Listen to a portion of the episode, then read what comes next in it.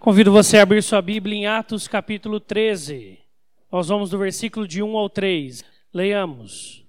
Havia na igreja de Antioquia profetas e mestres, Barnabé, Simeão, por sobrenome Níger, Lúcio de Cirene, Manaém, Colasso de Herodes, o tetrarca, e Saulo. E servindo eles ao Senhor, e jejuando, disse o Espírito Santo: Separai-me agora, Barbé e Saulo, para a obra que os tenho chamado. Então, jejuando e orando e impondo sobre eles as mãos, os despediram. Vamos orar. Deus, nós te agradecemos por essa manhã maravilhosa na tua casa oportunidade que o Senhor nos dá de juntos te adorar e também de aprendermos mais de outras formas que nós temos para edificarmos a nossa vida no Senhor Jesus. Que o Senhor nos ensine nesse período que estaremos coletivamente em jejum e oração, que o Senhor responda às orações conforme a tua vontade e que possamos aprender mais sobre o Senhor e automaticamente sobre nós neste período também contigo. Em Cristo Jesus oramos. Amém. Esse é o início da nossa que nós conhecemos as viagens missionárias de Paulo. O que é interessante é nós percebermos como que ela dá início aqui nesse texto. Ela começa a partir de um grupo de líderes que haviam sido eleitos por Deus e eles se reúnem para orar. Mas existe uma outra prática espiritual que ela é citada duas vezes e é em destaque, porque é a única prática que é citada duas vezes aí, que é o je, jejum. Você já fez jejum esse ano? Pense aí com você. Não aquele jejum, talvez, porque você queria perder uns quilinhos. Né? Isso é dieta. Isso é outra coisa. Por isso que jejum tem que ter propósito, porque jejum sem propósito é dieta. Daí você está fazendo, você pode fazer, contanto que você cuide bem da sua saúde. Mas jejum bíblico, cristão, ele é muito importante e ele é necessário. Observe o versículo 2 do texto do capítulo 13 de Atos que lemos. E servindo eles ao Senhor e jejuando, disse o Espírito Santo. Disse o Espírito Santo. Deus tem falado ao seu coração você tem sido sensível à voz de Deus? Tem sido fácil ouvir aquilo que Deus tem a falar ao seu coração? Se você fala assim, ah, está, mas eu quero que melhore, ou não está, é uma oportunidade riquíssima que Deus dá a você e à igreja para ouvirmos a voz de Deus em nossos corações. O que Deus quer, o que nós queremos, nós sabemos. O que nós desejamos, nós temos ciência. A pergunta não é o que queremos, é o que Deus quer. O que, que Deus quer para você? O que, que Deus quer sobre as situações variadas da sua vida? O que Deus quer? E nós vamos colocá-lo diante de Deus. Por isso, jejuando, servindo ao Senhor, eles viviam uma vida de serviço e jejuaram. Ao jejuarem, disse o Espírito Santo: Separai-me agora Barnabé e Saulo para a obra que os tenho chamado. E realmente foi o Espírito Santo aqui? Porque se não tivesse sido Deus, eles escolhiam possivelmente outros dois. Não um levita que havia sido criado, que havia sido doutrinado no Velho Testamento, como Barnabé, um homem de um coração amável, um, um homem incrível. Eles não deixariam Barnabé sair dali. Mas disse o Espírito Santo muito menos Saulo, um doutor da lei, um homem criado aos pés de Gamaliel. Como perder um teólogo desse numa igreja para que ele vá plantar igrejas por aí? Como assim? Aqui é mais importante. Mas disse o Espírito Santo: separai-me esses dois. Eu tenho uma obra para eles. Quando nós paramos para ouvir a Deus, Deus muitas vezes diz coisas muito diferentes do que nós queremos ouvir. Mas o mais maravilhoso é que, ao trazer a voz dele ao nosso coração, ele também traz-nos a convicção de que é o melhor para nós e que quando nós operarmos, nós viveremos em satisfação na Sua presença. Não é à toa que, o, que, a resposta deles, quando Deus fala, eu quero Barnabé, eu quero Saulo para essa obra, é, versículo 3, então, jejuando e orando e impondo sobre eles as mãos, os despediram. Muitas vezes nós ouvimos por aí que as campanhas de jejum é quase como se fosse forçarmos Deus a fazer a nossa vontade. Mas o jejum bíblico é o contrário disso. É acalmar o nosso coração de que sim, a vontade de Deus é boa, perfeita agradável para nós. E que quando nós fizermos, o nosso coração estará em tanta paz com isto, que nós teremos muito mais felicidade em fazer aquilo que Deus quer do que aquilo que queríamos, porque já não queremos mais. Porque já entendemos que não é o melhor mais. Ou quem sabe Deus esteja em acordo com a sua vontade e é Ele quem já está dirigindo-a e Deus diga sim a você. Mas este período é um período para ouvirmos a voz de Deus. Essa questão da igreja se reunir, como já vimos em Atos 13, poderemos ver em toda a Bíblia, não é algo novo muito menos na história da igreja.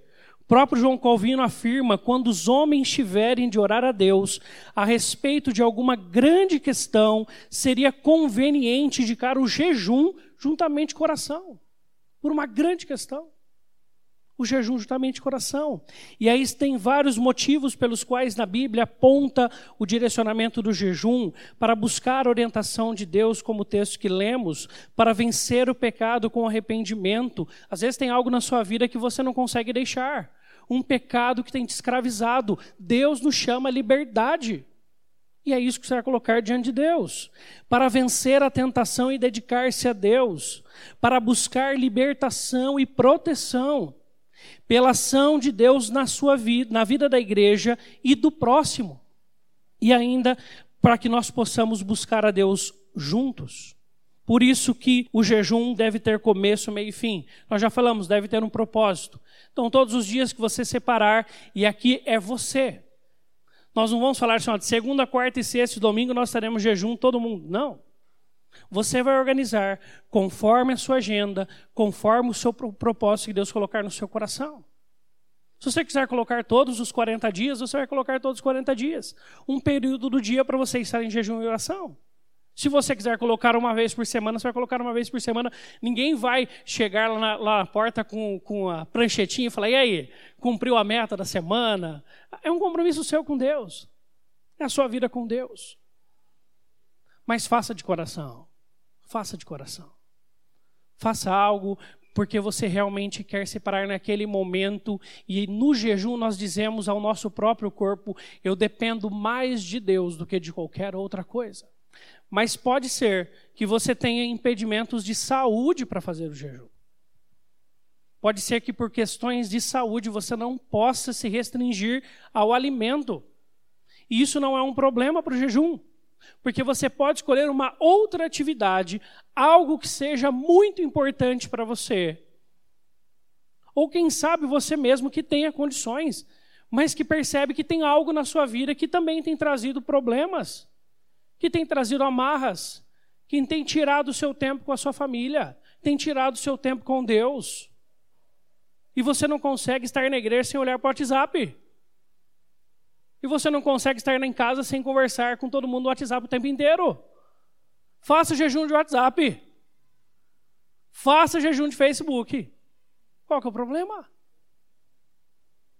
Até porque, observe o que um dos grandes escritores sobre práticas espirituais diz, Richard Foster. Ele fala assim: jejum é uma negação voluntária de uma função, de uma função, devido à intensa atividade espiritual de uma função. E aí você vai, nesse tempo aqui, separar tempos para estar com Deus. Então, como que você faz? Você escolhe aquilo. Normalmente é a comida. Em geral, vai ser o alimento. Hã? Mas aí você vai colocar no começo daquele período e vai colocar um tempo de oração e de leitura bíblica para falar: Deus está aqui. É, são esses os motivos que eu quero colocar diante do Senhor.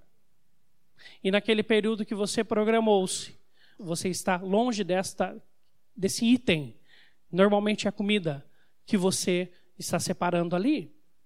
E aí depois, durante esse período, você vai separar momentos, não precisa estar todo momento ali lendo a Bíblia orar. Se você tiver condições, amém por isso.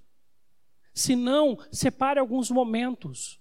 Pare aquilo que você está fazendo, naquele tempo que você está em jejum, e ore a Deus, e busque a Deus naquele momento, volte a consagrar aqueles itens diante de Deus. E ao final, término daquele período que você se programou, você mesmo faz a entrega, entrega diante de Deus e volta ao ritmo normal da sua vida. Se alimenta, né? volta à prática que você separou naquele tempo, com normalidade. Mas é um tempo que você vai separar. E vai ser um tempo riquíssimo de Deus para você. Por isso que vai de cada um, vai da agenda de cada um. E nós não vamos colocar para você quantidade de dias, formatos. Agora, como são 40 dias, eles são de jejum e oração. Oração você pode orar todo dia. Isso não há um impedimento. Você pode orar e a Bíblia diz orar sem cessar. Então, durante todos os dias, você continuará orando e colocando todos esses itens diante de Deus. Diante de Deus. Mas, queridos, eu quero reforçar algo é, para que isso não se perca da nossa mente. Senão você pode correr o risco de só neste período de 40 dias você utilizar dessa rica, rica prática espiritual na sua vida. Isso é apenas uma forma de incentivar-nos à prática espiritual de jejum e de oração. É uma forma de estarmos juntos. A Bíblia mostra esse senso coletivo da, das práticas espirituais, mas aqui neste caso é para que você depois continue. Sem precisar que tenha um projeto em andamento, sem precisar que algo esteja programado, você na sua vida, você percebe que tem algo que você quer colocar diante de Deus de maneira específica, especial, algo que você quer lançar na presença de Deus e você ah, quer ter um tempo ali de, de nutrir o seu relacionamento com Deus e ouvir a Deus. Você utiliza também do jejum. Implemente esta prática na sua vida espiritual. E nós necessitamos disso. Vamos buscar a Deus em oração. Senhor, nós somos teu povo e nós queremos te ouvir. Nós somos homens e o Senhor é Deus. Nós somos limitados e o Senhor é o que é. Nós carecemos do Senhor, da Sua presença, da Sua glória em nossas vidas. Por isso, Senhor Deus, nós colocamos diante do Senhor esse projeto, não para que Ele mude o seu pensar, porque sabemos que a Sua vontade é sempre boa, perfeita e agradável mas para que neste tempo o Senhor molde os nossos corações à tua vontade. O Senhor dirija as nossas vidas ao teu coração. O Senhor conduza a nossa satisfação apenas quando nós fizermos aquilo que te agrada. E Deus, nós estaremos surpresos com certeza ao final deste período, gratos por tudo aquilo que o Senhor respondeu, gratos por tudo aquilo que o Senhor realizou contentes na tua presença, satisfeitos com o Senhor em nós. Porque, Deus, a tua graça já nos é por bastante.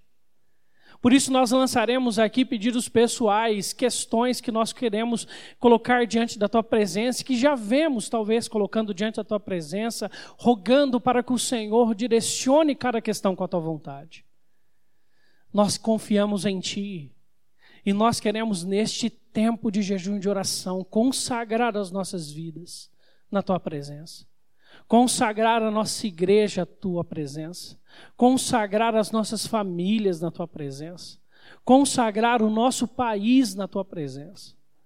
Para que juntos possamos estar em jejum e oração por cada um dos pedidos comunitários, por cada um dos pedidos pessoais de cada um também e possamos ver coisas grandes acontecerem em nossas vidas e em nosso meio. Porque o Senhor é Deus, o Senhor é fiel e o Senhor cumpre a tua vontade, cuidando dos nossos corações a cada dia. Em nome de Jesus nós oramos. Amém e amém.